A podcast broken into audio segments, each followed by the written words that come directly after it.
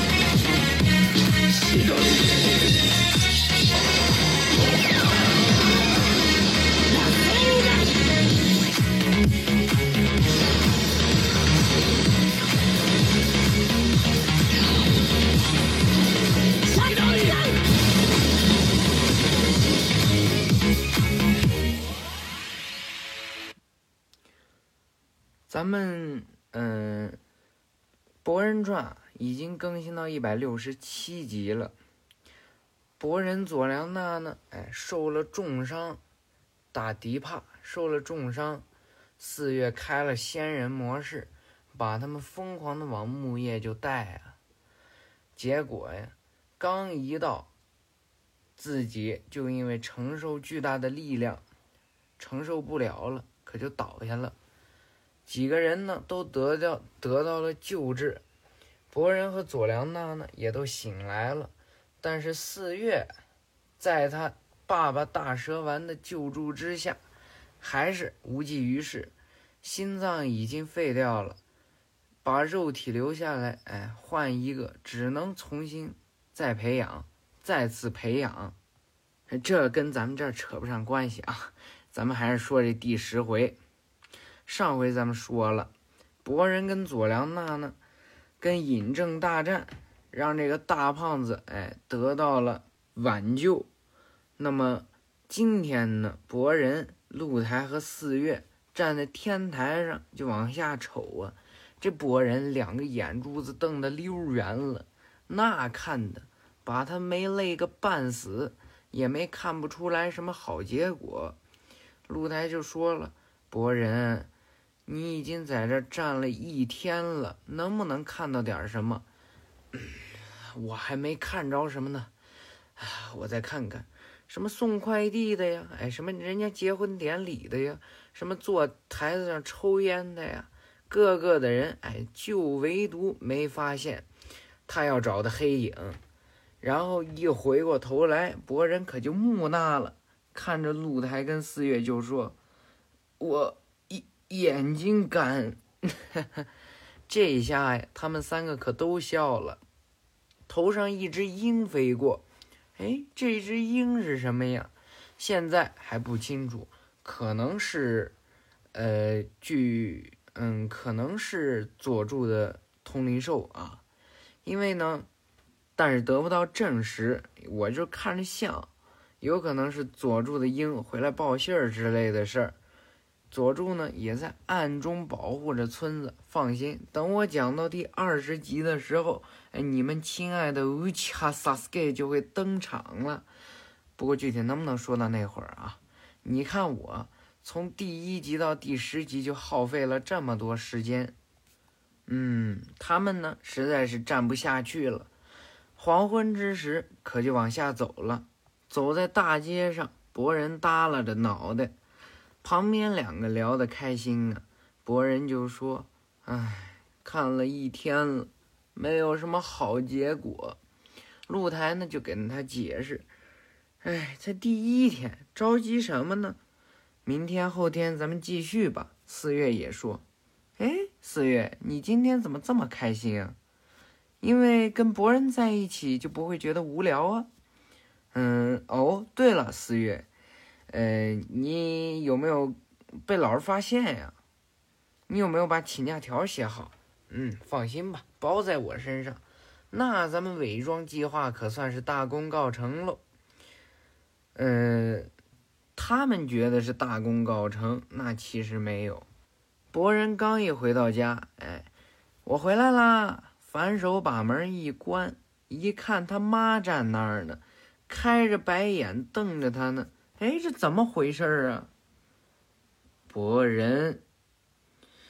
请问这张请假条是怎么回事啊？老师已经联系我了，从实招来吧。第二天，博人和他妈哎可就被老师请到学校去了。博人，没想到你小小年纪可都会翘课了呀！我才没有呢，这这也是因为我背负着极大的使命啊。这是两码事儿，这志乃老师可生气了。你是一个学生，最主要的任务就是学习，没其他的。可是啊，老师，哎，他妈都训他。博人，这博人呢，嗯了一声，砰的一声消失了。哎，这是影分身啊！这可把这两个气的呀。得亏是老师跟家长，你要是跟哪个领导正说话呢，结果一个影分身消失喽，嘿嘿。出来之后呢，博人哎跟露台和四月就会合了。这四月就说呀，嗯，爸妈可真麻烦。博人也说，哎，好不容易摆脱了这一劫呀，估计晚上还得吃棍子呢。露台不知为什么捂着脸，和我妈比起来已经好太多了。他为什么捂着脸呀？博人呢？掰开一看，哇，一个大红手印子！哎，他爹给他扇了一巴掌。四月呢还说，但是我很想不通为什么会被发现。博人呢一听这话，腰都气歪了。哎，四月，我们以后再也不会找你帮忙了。嗯，为什么呀？因为你那样写只会害了我们。什么叫做染疾呀？老师呢和家长还在这僵持不下呢。继续说呀，雏田就说了，那孩子呀，肯定是希望鸣人多关心自己。毕竟呀，从小就听着爸爸的英雄事迹长大。他肯定正急着想好好表现，嗯，我懂他的心情，毕竟我也是从小长大的。嗯，志乃你向来稳重些，跟鸣人谈过吗？呃，嗯，还没有，毕竟他工作那么忙，不想打扰他。那也应该告诉他，因为鸣人不仅是火影。他更是博人的爸爸。话说呀，可就上课了。到了第二天，他们要上课了。话说呀，还是在这草坪上，后面还施工呢，汤汤汤的。那没办法呀，这损失太严重了，搞了这么久都没修好。老师呢，搬了一大黑板就出来了，上面大大的写着“体验工作”四个大字儿。今天看来是人都到齐了啊，那么来说一下今天的上课内容。博人几个还在这谈论呢，就没办法溜出去吗？啊，这样会被幽灵逃跑的。可是已经没办法翘课了呀，怎么办？这时候老师呢，在黑板上啊已经写了啊。各种各样的职业都支撑着我们的日常生活。这次上课的内容就是去体验，我要你们三人一组去体验职业，体验工作的内容随意，认真选。这时候啊，这个言部哎，把电器一搂，嘿，那咱们去体验焰火工厂吧。啊，那太危险了，和我一起去消防员工作镇暑吧，锦镇。哎，为什么找我？嗯，这时候啊，这蝶蝶就在这儿想，美甲沙龙很好，但是肉包工厂也难以割舍呀。博人还跟露台在这说悄悄话：“露台，把你的头发弄成我的颜色。”然后咱们混出去，露台呢也凑过去说：“不行，我不干。”这时候还被老师发现了。博人、露台，每个小组可以随意选择职业。走上前去，悄悄地对这俩说：“懂我的意思吗？”这两个一想啊，对了，什么东西最容易调查幽灵啊？哎，那不是。邮递员吗，哎，说着，他跟露台还有四月，可就到了邮递员这个邮局了。哎，挺大一栋楼，四五层呢。进去了，他们呢有一个带队的老师，哎，在他们这儿算是老师，其实是他们那儿的邮递员儿。就说我是你们的领队，我叫黑山羊赖。那我现在来说一下工作的内容。说着呀，就把他们带到里面了。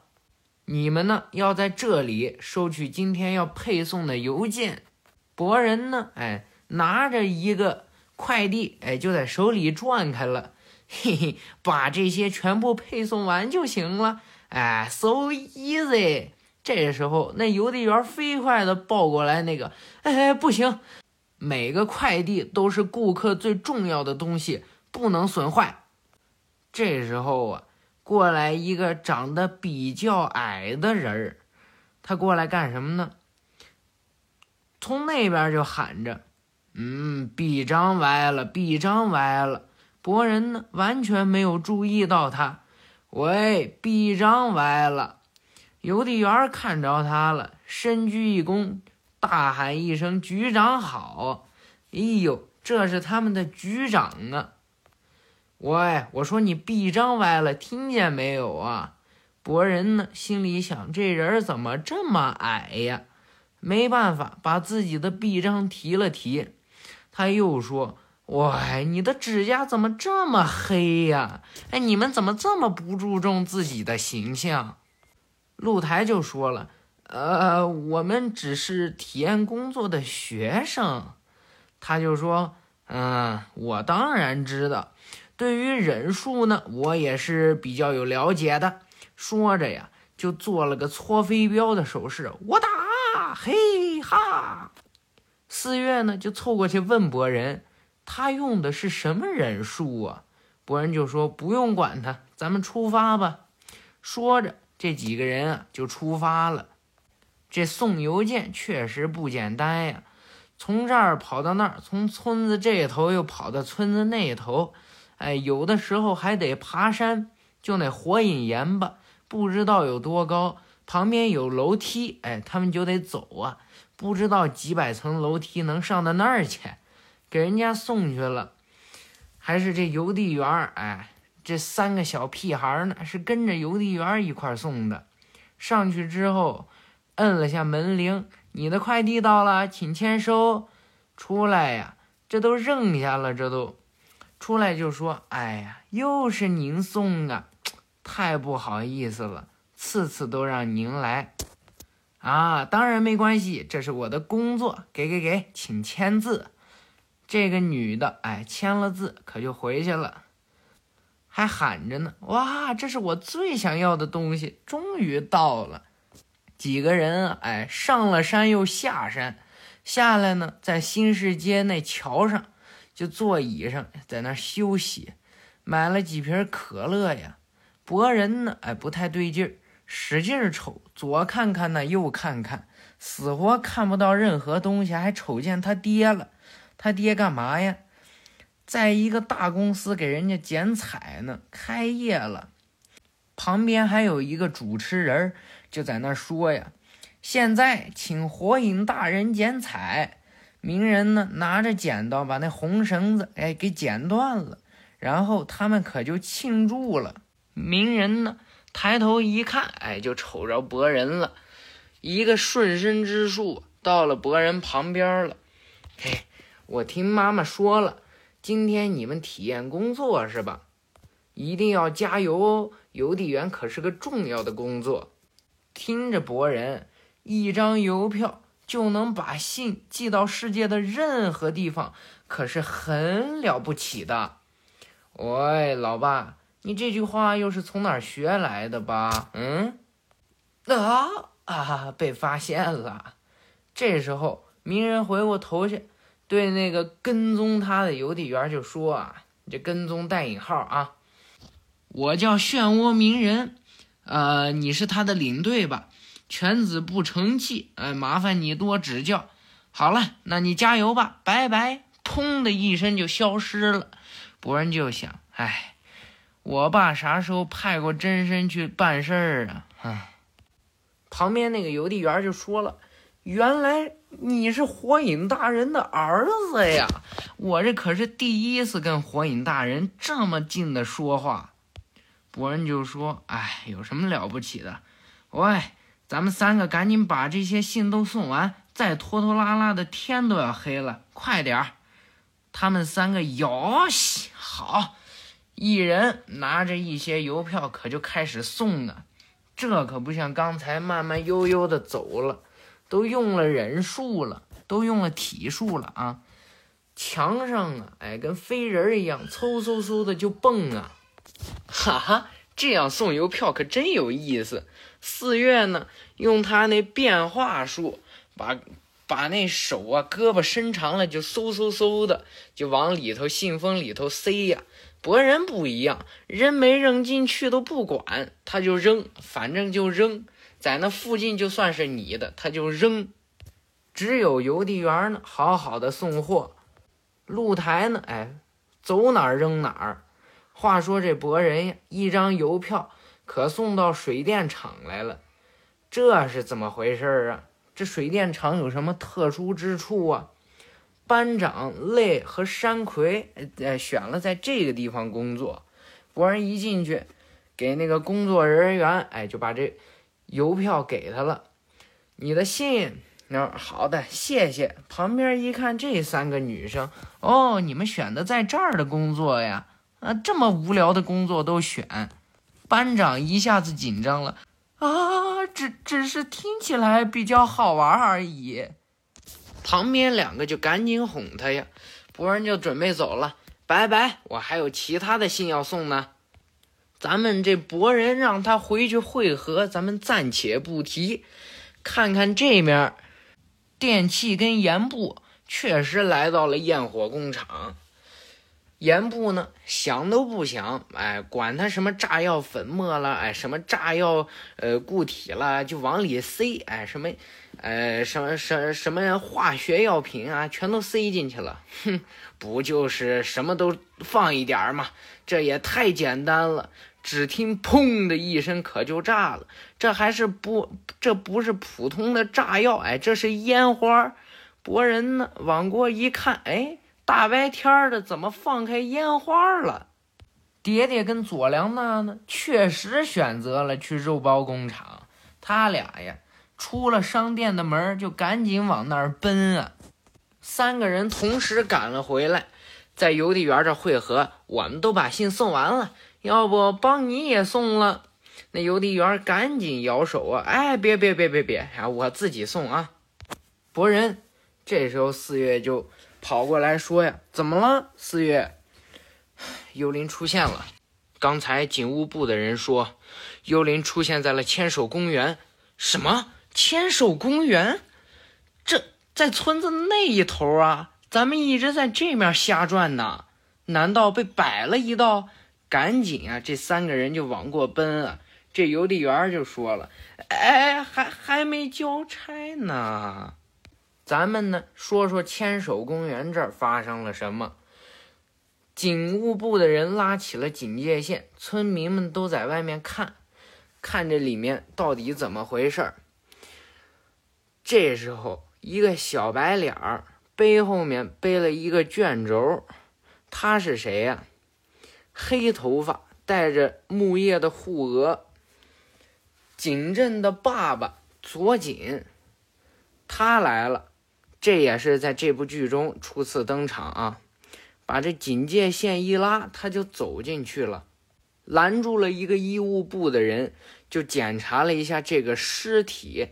他呢觉得有毛病，对这个医生了解情况，体内的查克拉几乎全部消失，情况很危险。左锦呢对他点了点头，就再去另外一个地方，找了几个村民继续了解情况。他本来安静的坐在这个长椅上，可不知怎么回事就开始发狂了，环绕四周呀。左锦盯着这个木椅，可就不动了。这个木椅，上面到底有什么特殊的状况？咱们继续接说。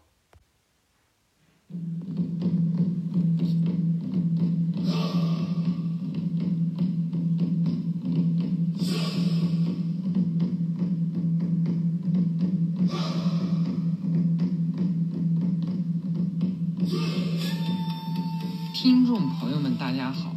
关注“赤的绝对温柔”，订阅《博人传》评书，分享评书，添加我的 QQ：三三三零三九零九八一三三三零三九零九八一，验证时输入验证信息，您的忠实粉丝即可添加我为好友，期待听众们的添加，我有话对你说哦。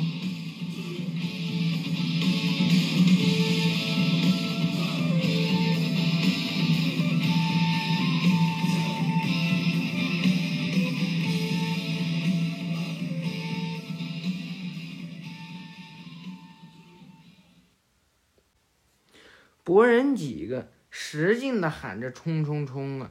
来的时候看见警务部的人，在那儿收线、收警戒线，而且周围是一个人都没有，现场也被清扫了。这三个人都笑了，呀，看来是没赶上啊！博人可生气了，哎，混蛋！下一次一定要亲手逮到他。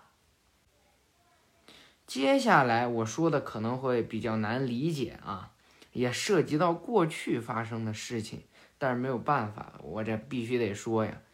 我打算说一说《博人传》的前奏，后面再说下去，哎，没人能懂了。就是《博人传》之前啊，《幼真传》之后那那一点儿，必须得说啊，特别特别的重要。从大筒木辉夜。一直说到鸣人结婚，必须得说啊。但是呢，我也尽量解释，希望大家能够听懂。话说呀，在这火影办公室里头，佐井呢也来到了火影办公室，旁边挂上了地图，专门显示发生了多少起幽灵事件，上面钉了几个钉子，分别是。前几次发生幽灵事件的地点，这一次呢，佐井又往公园牵手公园上钉了一个钉子。鸣人就说呀：“这是本周的第八起。”佐井就走过来说呀：“受害者们身上没有共同点，原先事件只发生在学校周边，而现在时间和发生的地点都没有规律。”鸣人呢？一直看在桌子上这几个受害者的照片啊，究竟是谁引发了这这些事件？目前呢还没有掌握任何的有用情报。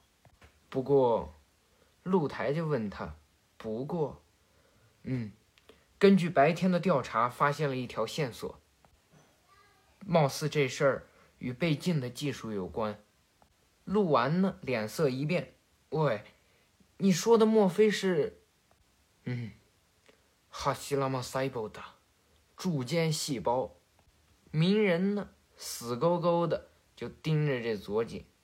录完就说了，柱间细胞不是能轻易摆弄的东西。这柱间细胞是什么呢？讲给懂的人听啊，必须得讲一下，不然没办法进行了。初次呢登场在宇智波斑和千手柱间在终末之谷的决战，乌强马达，神索哈西拉玛。因为斑呢用永恒万花筒写轮眼解读了宇智波石碑上那个黑爵留下的假的信息。就是辉夜的第三个儿子，他呢打着获取柱间细胞的盘算呀，在与柱间决战时，哎，咬了柱间的一块肉，并且呢在自己的伤口上培养，到临死之际，他居然开启了轮回眼。后来呢，意外通灵出了石尾的躯壳外道魔像，石尾又是什么呀？就是。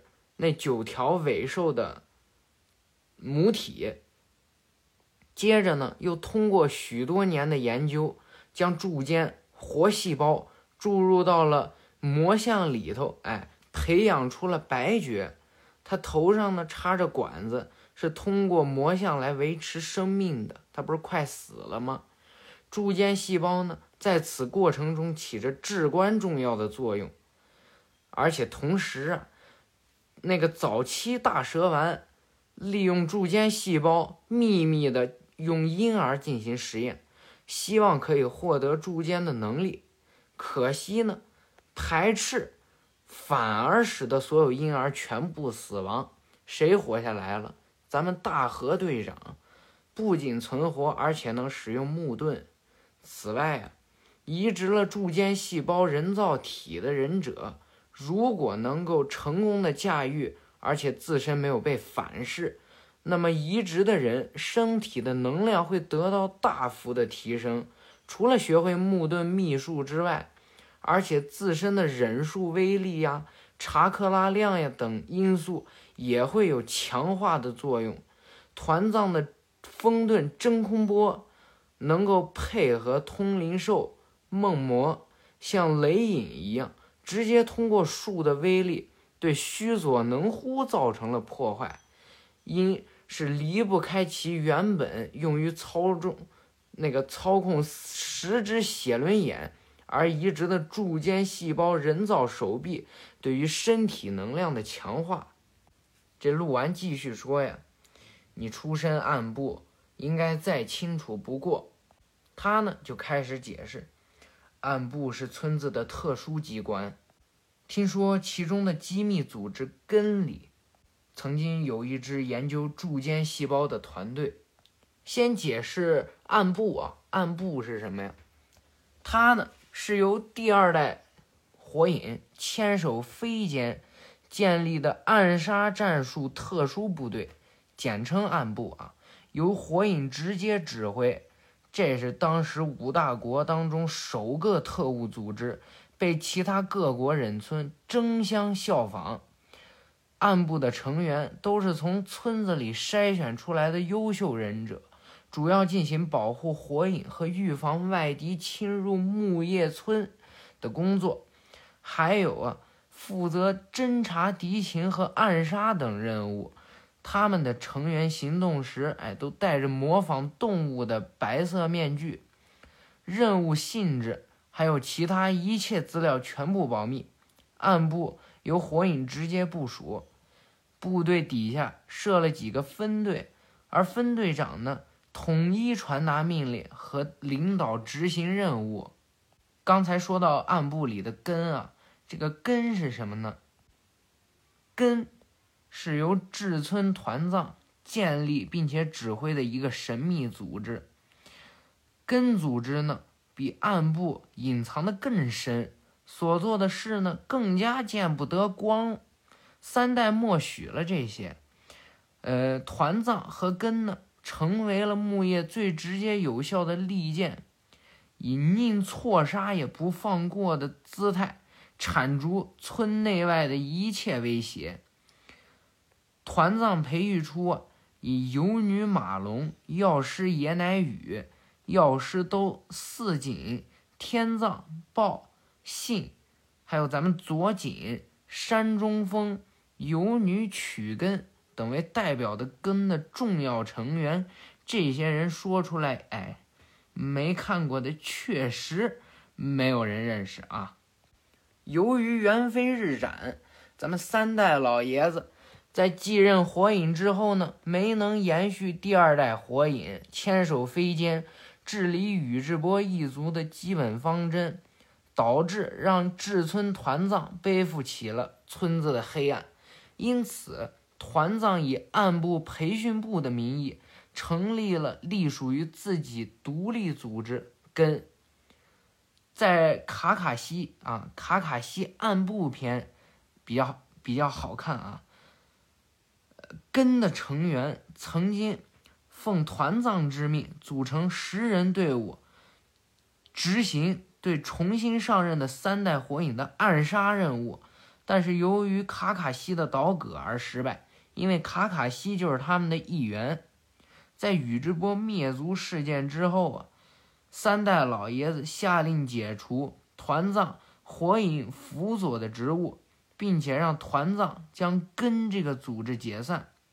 虽然根啊在宇智波灭族事件之后就已经解散，但是仍有不少的成员继续在暗部任职，甚至效忠于根。若干年之后。这个组织得到了木叶两位两位顾问的支持，重新恢复建立。这个就比较恐怖啊！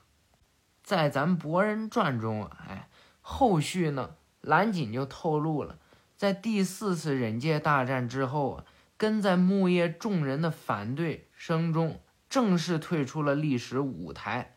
但是呢，仍有残党四处活动。也就是这根呢，没有完全的消失。关于根呢，还有更多的故事，咱们也不在这儿细说了。那么，研究柱间细胞的这个团队啊，就是根。录完就问他，可是根那群人不是在团藏死之后就解散了吗？佐井就说：“我一开始也觉得难以置信，但是直到我看到了这个。”从怀里掏出一张照片，就给了鹿丸。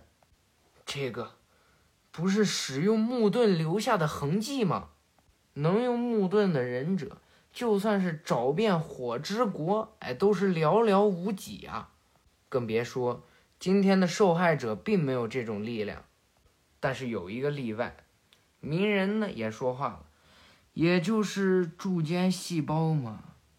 貌似那个机密团队用着万能细胞研究了很久夺取人体查克拉的系统。录完又想啊，话说回来，夺走人体查克拉之后又能如何呀？如果目的是杀人，那这做法也太迂回了。目的不是杀人，是收集查克拉。鸣人也问：收集查克拉，为什么？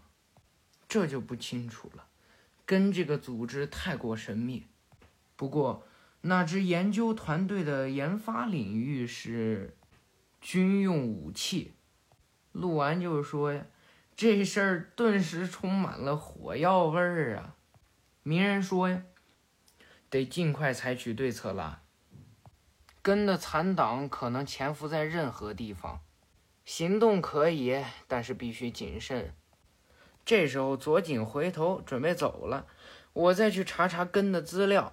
录完也跟上他走，我也去帮你。鸣人呢，捏捏肩膀，哎呀，看来今晚也只能在这里过夜了。晚上呢，博人啊，不好意思，鸣人啊，鸣人偷偷摸到家里头，在衣柜里头翻啊翻，门哎就打开了。还打开了灯，一看雏田进来了，啊，抱歉吵醒你了，呃，换洗衣服没了，我只好自己来拿。雏田呢走上来说：“我帮你吧。”今天在路上碰着博人了，他呀，为什么总是一脸不耐烦的样子呢？雏田回过头去说：“为了让人认可自己能独当一面，正憋着劲儿呢。名人应该不陌生才对吧？博人呢，在这儿呼呼大睡呀，父母两个在门口看着他呢。我只是希望他能慢点长大，是不是我太任性了呢？小孩子呀，都是一天大死一天，因为我。”从小就没有爸爸，该怎么对待博人？说实话，有时候我也犯糊涂呢。他是不是也有所察觉？哎，不会的，他是以自己的方式理解你的。嗯，但愿如此吧。这时候啊，雏田把鸣人给搂上了，知道吗？这孩子有时候笑起来跟你一模一样呢。说着呀，到了第二天早上，他们还得送邮件去。三个人聚在了邮邮局的门口啊，就说：“博人就说，今天不能再拖拖拉拉了，必须要比昨天送的更快。咱们以防万一，先确认一下递送路线吧。能说出这种话的只有露台了。哈，不用了，差不多就得了。四月呢？”哎，只不不管送邮票那些，感觉今天也会是愉快的一天呢。啊，你能不能一天别这么轻松啊？四月，里面突然发来一声惨叫。嘿嘿，我说了好几遍了，正在确认。啊，这种这种答复我怎么能接受？爹爹呀，就冲着这局长大吼啊！这可是头等大事儿啊！嗯。啊！博人三个赶紧跑过来，爹爹，你在干什么呢？露台呢？赶紧说，难道他被幽灵附身了？转过来，眼睛发着红光，就瞪着博人。博人，他呢？哎，就对露台说，不，什么都看不到。这时候，爹爹用超倍化之术。把博人抓在手里头，捏得紧紧的。他说啥呀？明明应该昨天送到的限定薯条还没到，不不知道啊。我我们都送到了的。要是你们把我活活饿死，你们该怎么赔我？局长呢也跑过来吼啊！一大早就收到了没完没了的投诉，你们到底怎么送的？你们几个不能再胡闹了，把他们呢，哎，塞进了一个小房间里。你们就在这儿数邮票吧。数邮票啊！博人呢，哎，在那儿瞪着眼睛就在那儿数啊。一张邮票，两张邮票，三张邮票。博人，不要再数了，不要再玩了。数不完还怎么出去找幽灵啊？啊！我的眼睛可是希望之星，混蛋！露台也生气了，站起来就骂他呀。说到底呀，变成这样还不是因为你的工作马虎？一下子听见外面的广播了，怎么回事啊？又有新的病例出现了，咱们冠状病毒病例。啊，不好意思啊。呃，就是被黑，就是被黑查克拉附体的啊。上面呢已经新闻在播了，男性嫌疑人依然躲在场内，建筑物内部有人质。根据目击者的描述，净水厂内多名来体验职业的忍者学校学生被困在里面，他们的安危将……博人不听了，赶紧往出跑。这时候啊。净水厂内已经是废墟了，班长已经是满目疮痍的躺在净水厂的一点水里，被大石头给压着。这一集已经说完了啊，下一集预告一下：班长受了重伤，已经被送去医务室了。鸣人呢，教训他儿子，这事儿没你想的这么简单。你一直能到现在平安无事，那全凭运气。但是老爸，为了同伴，我不能不出手啊！不行，你不许再插手这件事儿了。那么，想知道更多的内容，想知道班长的安危，那么请听下集《博人传》《火影忍者新时代》第十一集《黑幕之影》。